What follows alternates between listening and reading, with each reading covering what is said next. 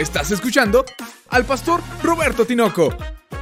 Vive una vida conforme al corazón de Dios. Palabra viva. En la última parte, en el último capítulo de nuestra serie sobre vida cristiana basada en la primera carta del apóstol Pablo a los Corintios. Hemos visto ya 15 capítulos y vamos a ver hoy el capítulo número 16. Me gusta mucho enseñar la Biblia y hacerlo de manera sistemática ir capítulo a capítulo. Se habrán fijado que suelo tomar un libro o una serie que tenga que ver con lo relativo a la pasión, las biografías, la vida de experiencia y luego después tomo una serie que tiene que ver con la doctrina, con el orden, con la estabilidad, el, el carácter y el desarrollo de la fe. Todo esto es para llevar en equilibrio la fe cristiana. Llegamos al último capítulo de la carta a los Corintios, al cual tema que le hemos titulado que no todas las despedidas son tristes, porque vamos a hablar de la manera en la cual el apóstol Pablo cierra la carta despidiéndose de los Corintios y te va a sorprender que aún en medio de una despedida hay enseñanzas extraordinarias y maravillosas. Así que no todas las despedidas son tristes. Abre la Biblia, primera carta de Pablo a los Corintios, capítulo 16, versículos 13 al 18. Si tú quieres ver toda la serie, lo puedes encontrar ahí en nuestras redes sociales para que veas capítulo a capítulo toda la enseñanza. Así hemos visto muchos libros de la Biblia. Dice Primera de Corintios capítulo 16, versículo 13 en voz alta, por favor. Velad, estad firmes en la fe, portaos varonilmente y esforzaos. Todas vuestras cosas sean hechas con amor. Hermanos, ya sabéis que la familia de Estefanas es las primicias de Acaya y que ellos se han dedicado al servicio de los santos. Os ruego que os sujetéis a personas como ellos y a todos los que ayudan y trabajan. Me regocijo con la venida de Estefanas, de Fortunato y de Acaico, pues ellos han suplido vuestra ausencia, porque confortaron mi espíritu y el vuestro. Reconoced pues a tales personas. Generalmente las despedidas son momentos tristes, ya sea de lo que se trate eh, la despedida. Hay unas peores que otras. Una despedida amorosa es algo horrible para muchos. No sé por qué se ponen algunos hasta deprimidos en ello, que finalmente tienes la mitad de la población del mundo para escoger. O sea, no sé por qué se ponen tan asustados y eh, lloran y sufren, se quieren cortar las venas y algunos hasta se las cortan, que no hace falta. Pero bueno, hay despedidas difíciles. Algunos incluso he visto en las despedidas cuando salen de la escuela que algunos hasta lloran. ¿Por qué? Qué cosa tan extraña, pero el ser humano así es. Eh, sin embargo, hay algunas despedidas que son alegres, emotivas y que tienen que ser de esa forma como Pablo lo hace a los corintios, que no sabe si va a regresar, quiere volver, que no sabe si estará ahí con ellos, es su intención, pero no había nada garantizado ni en aquel tiempo ni en este, por supuesto. Pero sí nos debe dar eh, una especie como de eh, enseñanza, inspiración para que cada vez que tengas una despedida, por pequeña que sea, por ejemplo, cuando sales de casa para irte a trabajar o ir a la escuela, tómate el tiempo de dar un abrazo y un beso, de que valga la pena, de que ese momento sea como para recordarlo, que sea memorable por si las dudas. Y hoy veremos con la ayuda del Señor, en medio de esta despedida de su carta, el apóstol Pablo nos da una enseñanza inspirada por Dios de forma muy, muy poderosa. Número uno, despierto, que estás de guardia. Despierta, iglesia. Debes estar sumamente en tu espíritu despierto, que ninguno se duerma. Dice la palabra del Señor, literalmente la frase que usa la palabra es velad. Una persona despierta está atenta, pero una persona dormida está en peligro. Muchas cosas pueden suceder cuando alguno está dormido y más si es guardia puede haber problemas, hay peligro, no te das cuenta del riesgo que corres cuando no estás despierto. Y así sucede en la vida espiritual. Algunos no se dan cuenta que están durmiéndose o dormidos. ¿Te ha pasado dormirte sin darte cuenta? Y no me refiero, hablando en lo natural, no me refiero a estar quedándote dormido viendo la televisión. Eso todo el mundo le ha pasado alguna vez, especialmente con cierta edad. ¿Quiénes les pasa que se puedan quedar dormidos viendo televisión? Anunciamos la edad con ello, ¿verdad? ¿Qué le vamos a hacer? Ningún joven le pasa eso, salvo que sea muy tarde, salvo que se desveló, pero por lo general a los jóvenes no les sucede eso. Pasa el tiempo y si ya te sucede joven, no quiero pensar lo que va a suceder mañana. Si ya te quedas dormido a tu edad siendo joven, Dios nos ayude. Qué aburrido. Pero bueno, en fin. El punto es que cuando uno se va quedando dormido en algo así no es importante, pero ¿qué pasa cuando empiezas a quedarte dormido cuando vas conduciendo un automóvil? ¿A alguien le ha sucedido que empieza el sueño? La pastora y yo éramos buenísimos para viajar de noche pero muy buenos. Teníamos cuatro servicios, uno tras otro, predicaba en los cuatro, la pastora también participaba y a veces que siempre va a hacer algo. Y luego después de eso nos íbamos de viaje toda la noche manejando, conduciendo un automóvil, trabajábamos durante el día y sin dormir nos regresábamos otra vez y aguantábamos. Ya no. Ya no. No sé por qué, pero como si tuviera un reloj interno de noche, a la segunda hora, el sueño es increíble, impresionante. Y ahí te das cuenta que sí, me veo bien joven, pero no estoy, o sea, no te rías, o sea, este, duele eso. Porque es tu risa denuncia que nomás me veo, pero es cierto, o que no me veo. Entonces, hey, pero cuando uno se empieza a quedar dormido en algo importante como eso, puedes matarte, puede haber un problema. Un día nos sucedió a la pastora y a mí que contratamos un, Uber en la Ciudad de México que se quedó dormido y nos dimos vueltas en el auto porque se quedó dormido. Estaba interesante, teníamos que tener esa experiencia en la vida. El que no se ha volteado varias vueltas no ha vivido todavía. Ah, no, no, no, no, no, no, eso no, no, no, no. Eso no, no. Pero en nuestro caso no sucedió. Es algo que no nos iba a pasar conduciendo nosotros, porque somos bastante cuidadosos pero podía sucedernos, tenía que sucedernos alguna vez, y era nada más para poderlo contar. Se siente bien agradable dar vueltas y luego salir sin un raspón por una ventana. está bien, quedas de cabeza, está bien, no pasa nada. Está interesante eso.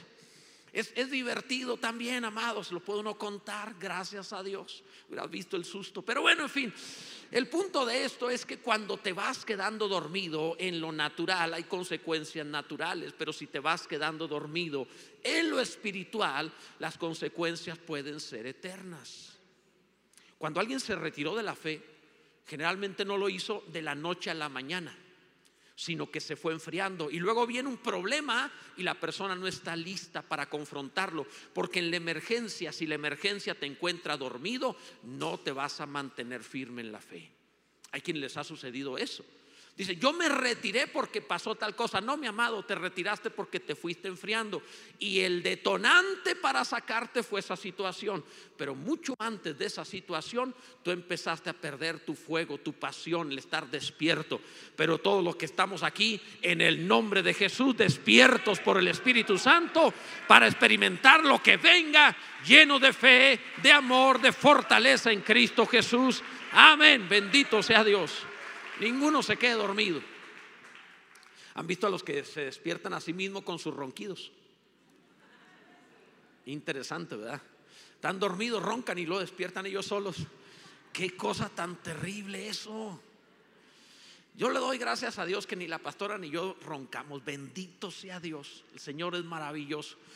Un día sí vi a la pastora que estaba con un cojín así, entonces yo creo que sí estaba roncando. No, no es cierto eso, no es verdad.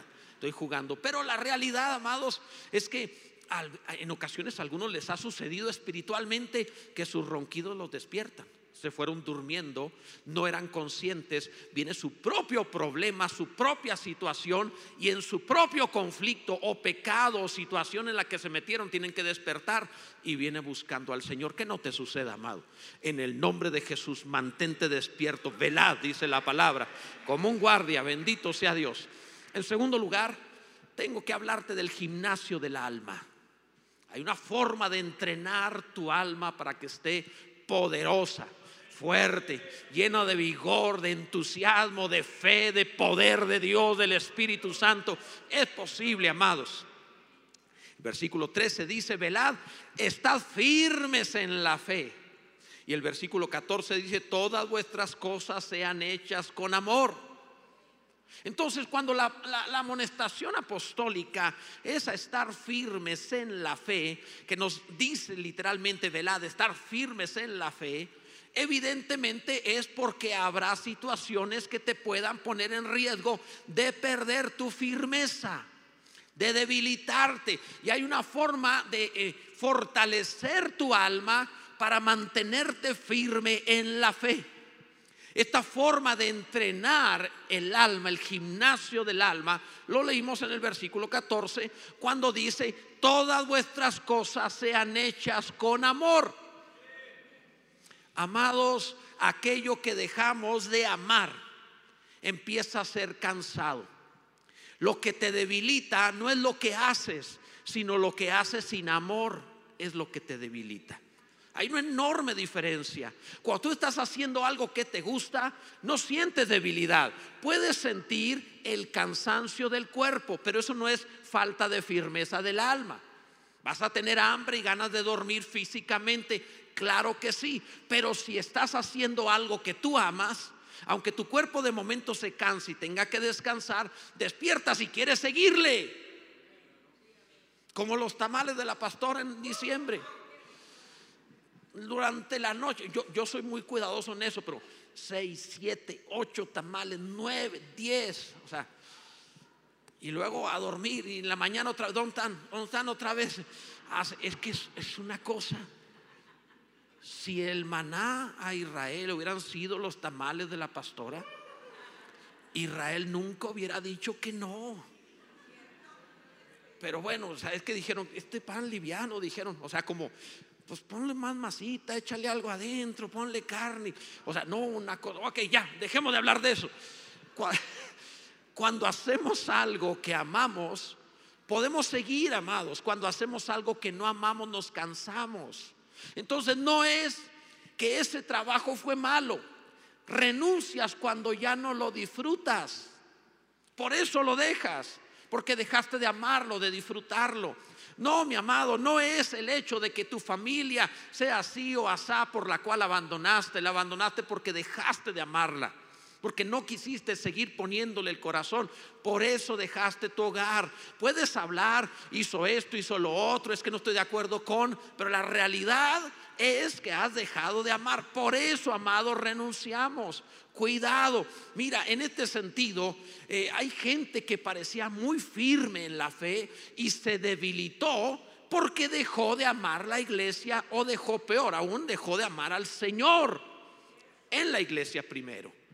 Dice, con Dios no tengo problema con la iglesia así. Cuando dejaste de ver a Dios en la iglesia, comenzaste a enfriarte y a ponerte débil. Un día dejas la iglesia, mañana dejarás a Dios. Así sucede indefectiblemente. Lo he visto muchas veces. Tengo muchos años en la fe. Prácticamente ya voy para cuatro décadas de cristiano. Sé de esto, amado. Lo he visto mucho. Mira lo que dice la Biblia. En el capítulo anterior a lo que estamos viendo, en el capítulo 15, el versículo 1 y el versículo 2. Dice la escritura, además os declaro, hermanos, el evangelio que os he predicado, el cual también recibisteis, en el cual también perseveráis. Dilo en voz alta, perseveráis. Por el cual asimismo ve esto, si retenéis la palabra, o sea, si estás perseverando, si retenéis la palabra que os he predicado, sois salvos. Y si no la retenéis, creísteis en vano. Estuvieron en la iglesia, fueron parte de la fe, amaron a Dios, amaron la palabra, como dice la carta a los hebreos, gustaron los poderes del siglo venidero, el Espíritu Santo, la gracia de Cristo, recibieron dones, fueron llenos del Señor, pero recayeron, se retiraron, se apartaron. ¿Por qué? Porque dejaron de ser firmes en la fe. ¿Por qué dejaron de ser firmes en la fe? Porque dejaron de amar Pablo le dice a, los efesios en, la carta que les da en Apocalipsis a través de Juan, les dice, has dejado tu primer amor. No soy el amor de tu vida, no soy lo primero, amas otras cosas. Y le dice a la iglesia de Éfeso, tienes mucho trabajo, tienes paciencia, o sea, era una iglesia bien trabajadora. Y el Señor le dice, pero ya aunque trabajas mucho, no me amas a mí. Si no te arrepientes de eso, si no vuelves a amarme, quitaré tu candelero de su lugar. O sea, vas a desaparecer. Comprende esto, la razón por la cual la gente se aparta no es por las cosas que suceden, porque de todas maneras seguirán sucediendo, sino porque se enfriaron en cuanto al amor. Mientras sigas amando, créeme, vas a seguir allí, bendito sea Dios. Ama a la iglesia, ama a Cristo, que nada te debilite, bendito sea Dios. Gloria a Dios, mantente amado, amando la iglesia, amando a Cristo. En tercer lugar, le titulé este punto macho. Y más con el día de ayer que fue el día del hombre. Por fin. Bendito sea Dios. Qué maravilla. Gracias a Dios. El Señor es bueno. Qué maravilla. Es que piénsalo. Estamos en una época en donde las festejan mucho, hermanas. Gracias a Dios que por ahí, claro, lo avientan un sábado para que nadie se dé cuenta. Lo pegan al gran fin para que nadie le importe. O al buen fin, Así, así son. Como, como que hay un demonio ahí viendo el calendario y diciendo en dónde colocamos el debate, que no digan dónde lo ponemos. Ahí donde nadie lo ve, ándale, ahí lo pone. Qué terrible. ¿Está bien? Ok. Pero ¿por qué lo titulé así, macho? porque el pasaje dice, portaos varonilmente. Ahora yo sé, en el siglo XXI eso suena muy misógeno, muy machista, eso suena mal, bla, bla, bla, bla, qué flojera. Lo entiendo, estamos en una época en donde cualquier cosa que parezca que menosprecia a la mujer es machista y luego se lanzan y se pintan el cabello morado y bla, bla, bla. Ok, pero tenemos que entender que el apóstol Pablo está escribiendo en el primer siglo con un contexto bien ubicado de lo que significa la varonilidad. Pablo está en una época en donde pudiera haber guerras, robos, violencia, y donde como nunca se usaban las frases de mujeres y niños primero. Es decir, ante cualquier desgracia, históricamente, sea una desgracia natural, un accidente, un incendio, un tsunami, un terremoto o una guerra, históricamente mujeres y niños se salvan primero. Pregúntale a los de Ucrania. Bien feministas, pero en la frontera, vámonos, vámonos, vámonos. Y el marido hay que se arregle, vámonos. Perdón, pero así es. Y está bien, está bien cuando haya un problema que no suceda, pero si llega a haber una desgracia que enfrentar, varón, la enfrentas tú y libras a tu mujer y a tus hijos.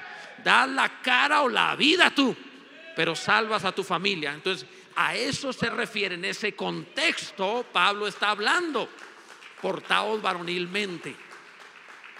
En un contexto en donde tienes que dar la cara ante aquel que tienes que defender. Entonces Pablo cuando le dice a la iglesia, portaos varonilmente, está diciendo, ustedes son de los que están firmes en la iglesia, no son los que salen corriendo, portaos varonilmente ante cualquier necesidad, mujeres y niños primero, pero ustedes se quedan allí para defender. Y esto es para hombres y mujeres, son los que cuidan, protegen, bendicen, ayudan, salvan a otros. No somos de los que correrán en el siglo XXI, esto es para hombres y mujeres, nos mantendremos allí para ayudar, para servir, para bendecir. Como en pandemia sucedió, que en pandemia la iglesia estuvo sirviendo, repartiendo despensas, donando sangre, ayudando a los demás. No corrimos, nos mantuvimos allí para servir y bendecir. Gloria al nombre de nuestro Señor Jesucristo, bendito sea Dios.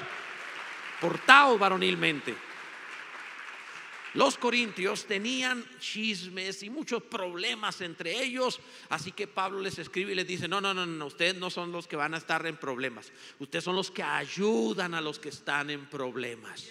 Portaos varonilmente. Y si esto es para todos, hombres y mujeres, varones, permítanme hablarles a ustedes, no es una virtud que muestres actitudes femeninas. No es una virtud, aunque te digan, los hombres también lloran así a solas en un altar delante de Dios.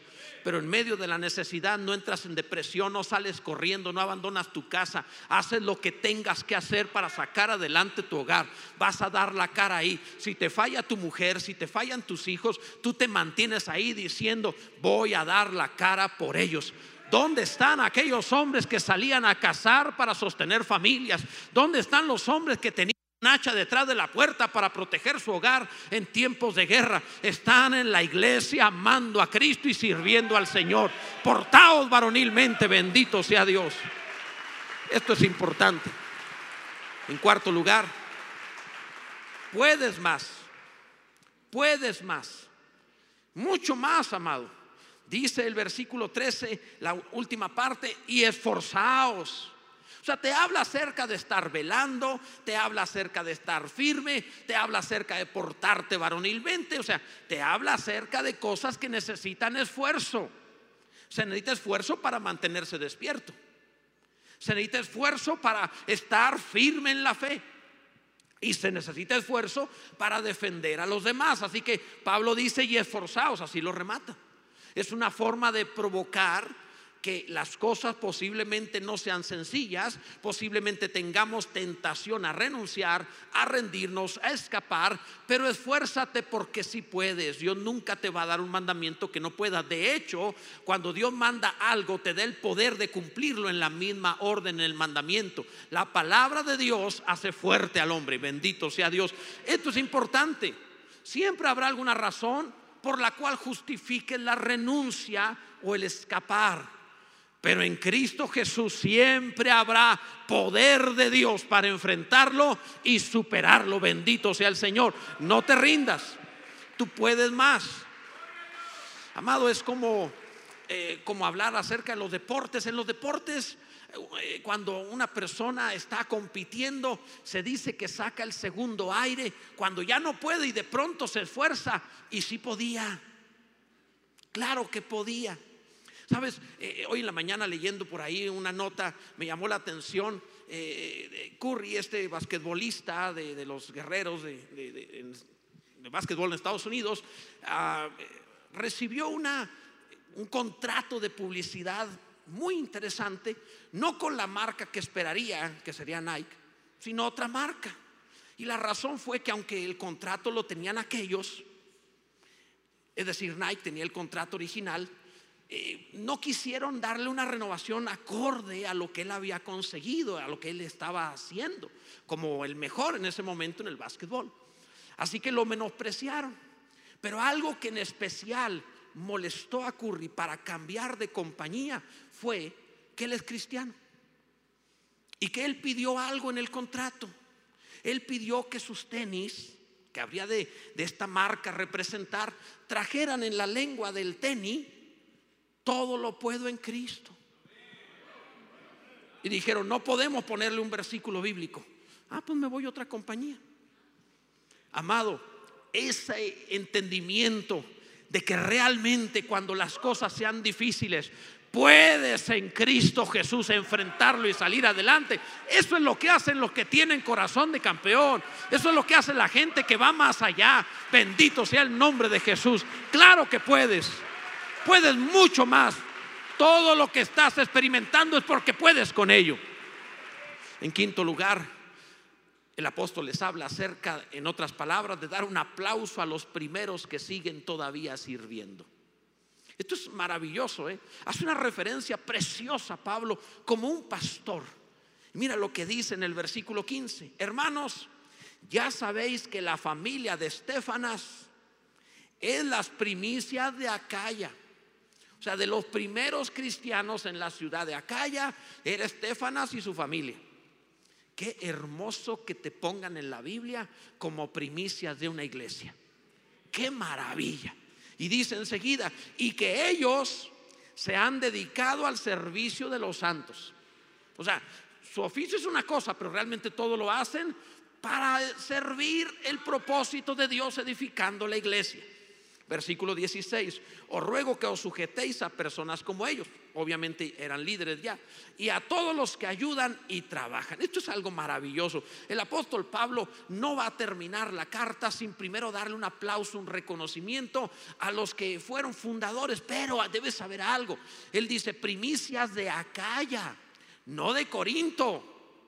Lo que quiere decir que Estefanas y su familia salieron o fueron enviados de la ciudad de Acaya para ir a Corinto a fundar la iglesia apoyando a Pablo.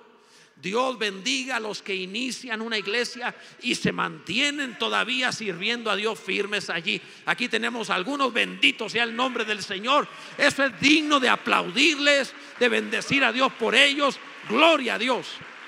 Gloria a Dios.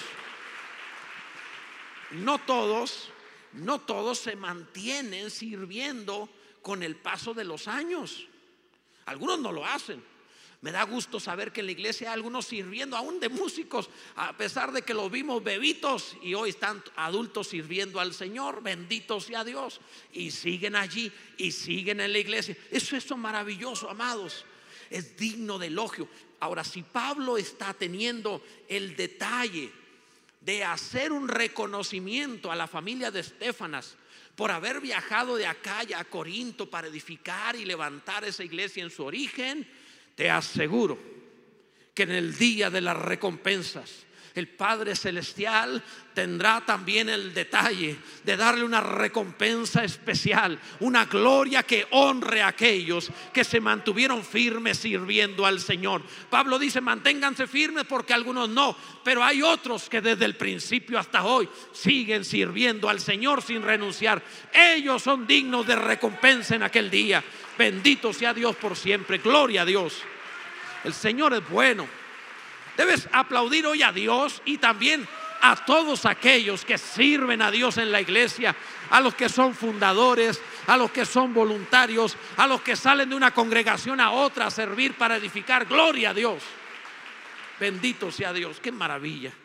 estas cosas las hemos visto en la iglesia vez tras vez, año, año tras año. Qué maravilloso es el Señor. Y van pasando los años y probablemente, eh, no probablemente, se va a notar y cuando se note, tenemos que seguir honrando a los viejos en la iglesia.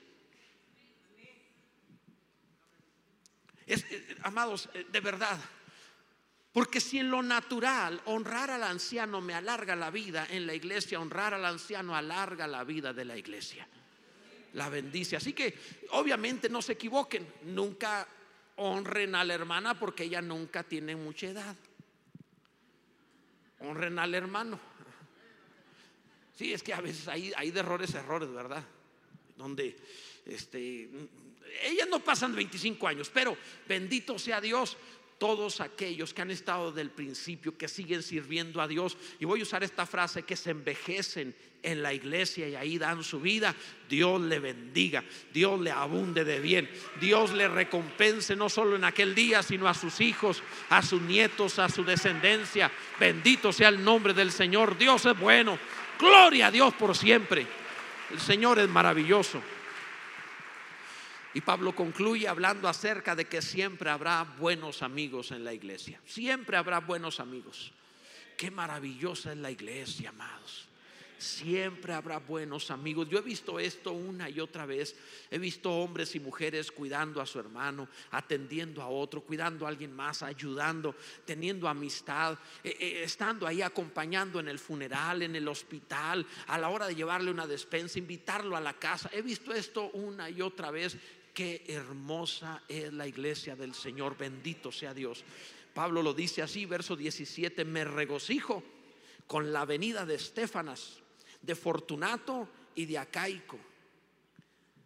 Fortunato, por ese nombre no tenía muy buena fortuna, pero bueno. Imagínense, ¿cómo se llama tu hijo Fortunato? Y el segundo Acaico, santo Dios. Bueno, pues ellos han suplido, dice Pablo, vuestra ausencia, porque confortaron mi espíritu y el vuestro. Reconoced pues a tales personas. ¿Por qué Pablo dice eso?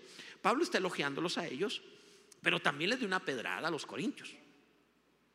Se ha confortado mi espíritu en vuestra ausencia. Porque lo que estaba pasando es que los corintios tenían problema para reconocer el ministerio de Pablo. En la segunda carta Pablo va a tener que defender su ministerio porque decían, tú no eres apóstol y si eres apóstol eres de segunda, tú no eres como los primeros doce. Y lo, veían como alguien inferior, porque entre ellos se levantaron algunos que les fascinaba tener elogio y, y no querían reconocer ni a su padre espiritual. Es interesante eso. Hay gente que llega a enfriarse al punto tal de perder el amor natural hacia aquel que le trajo el conocimiento de Cristo o a la iglesia que lo parió. Y eso es lo que pasaba en Corinto. Entonces Pablo le dice, pues no importa, aunque algunos de ustedes no me reconocen, hay otros como Estefana de Acaya, que fue fundadora de ustedes, y otros hermanitos como Fortunato y Acaico, que esos eran de Corinto, que sí me reconocen.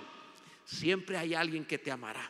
La iglesia es maravillosa. Si hay un hermanito que a lo mejor lo ves y, dice, yo creo que le caigo mal porque me ve mal. No, amado, está feo, nada más. Pero aparte de él habrá muchos otros que te amarán, que serán tus amigos, que estarán contigo. La iglesia es grande y es maravillosa, bendito sea Dios. Mira, te lo voy a ilustrar eso. En el mundo tienen como un dicho del vulgo, dicen que un clavo saca otro clavo. Se refieren a las relaciones de pareja. Cuando se rompe la relación de alguien, pues no falta otro que llega y hace olvidar al anterior. Has visto eso, ¿no? No, es que sin ti me muero. Y se acaba la relación, llega otro y ni se murió ni nada, se le olvidó. El, el mundo así es. En Cristo duramos para toda la vida y así tenemos que procurarlo. Pero en el mundo tienen ese dicho porque en el mundo pues a veces se cambian pareja como zapatos. Entonces el mundo es distinto. El punto que lo que te quiero mencionar es que en la iglesia aplicaría algo semejante en cuanto a que si hay alguien que no te ama y muchos otros que sí. Ya habrá mucha gente que te vamos a amar. Algunos no te amarán por, por falta de afinidad, no, no por malos por falta de círculo, es decir, no, son de tus actividades, son de algo distinto y es válido. El día que yo descubrí en mi adolescencia que no le caía bien a todo fue para mí así que, ¿what? O sea, ¿en serio? ¿Yo? Ahora me pasa al revés, ahora cuando me doy cuenta que le caigo bien a alguno digo, ¿en serio? Ya va cambiando, te vas, adaptando pero te vuelves intocable, inofendible, cuando sabes que siempre hay otro más en la iglesia que te ama, que siempre hay más. La iglesia es maravillosa, es grande, bendito sea Dios. Gracias a Dios por la iglesia. Siempre habrá un hermanito de oro para sustituir uno de bronce, perdona la comparación. No todas las despedidas son tristes. Pablo cierra esta carta haciendo una despedida con elogios, con amonestación a la firmeza, con reconocimiento de algunos que amaban y seguían sirviendo a pesar de los años. En la iglesia, gracias a Dios por la iglesia, tenemos toda clase de hombres y mujeres que han seguido fieles. Eh, tengo muchos años de cristiano y en los años he visto que no todos se han mantenido, pero a grandes rasgos la mayoría se mantiene en Cristo y aman al Señor y sirven al Señor y están fieles buscando hacer la voluntad de Dios. Y he visto a quienes de pronto se sintieron flaquear y se sintieron un poquito débiles, fortalecerse. Y se fortalecieron porque hubo otro ahí con su mano en el hombro, con una palabra de aliento, con una sonrisa que le hacía sentir, amado, no quizá no entiendo el problema que estás pasando, pero sí te amo y estoy contigo hasta que termines de pasarlo y la maravillosa iglesia se fortalece una a otra. Pareciera, y con esto concluyo, como esos exámenes que hacen en escuelas de arquitectura, en donde hacen un examen con palitos de paleta. Que el examen es armar un puente en donde se pueda parar una persona encima del puente hecho con palitos de paleta. La mayoría cuando se paran ahí el puente se deshace, pero hay cierta sabiduría en la forma como tú puedas poner los palitos de paleta que puedan sostener el peso de una persona adulta sobre esos, ese puente fabricado con un material tan frágil. Y creo que la iglesia es algo semejante. Separados somos muy frágiles. Cualquier pequeño demonio nos arandea. Pero juntos nos transformamos en algo muy fuerte y poderoso. Unidos por el Espíritu de Dios en amor y con sabiduría, nos transformamos en algo invencible, poderoso, que tiene influencia de ciudad, que puede lograr cambios y hacer cosas maravillosas por la, la forma de recargarnos en amor unos a otros y de ayudarnos unos con otros. Bendito sea Dios. Esto que está haciendo Dios es extraordinario. Pablo está haciendo referencia a ello. Nos hemos transformado en el cuerpo de Cristo, en algo maravilloso a partir de amarnos unos a otros. Amado, sigue amando la iglesia, es gloriosa. Bendito sea Dios. Bendito sea Dios. Ponte en pie, por favor. Quiero hacer una invitación a aquellos que quizá necesitan hoy integrarse a la iglesia, ser parte de la iglesia, volverse uno con la iglesia.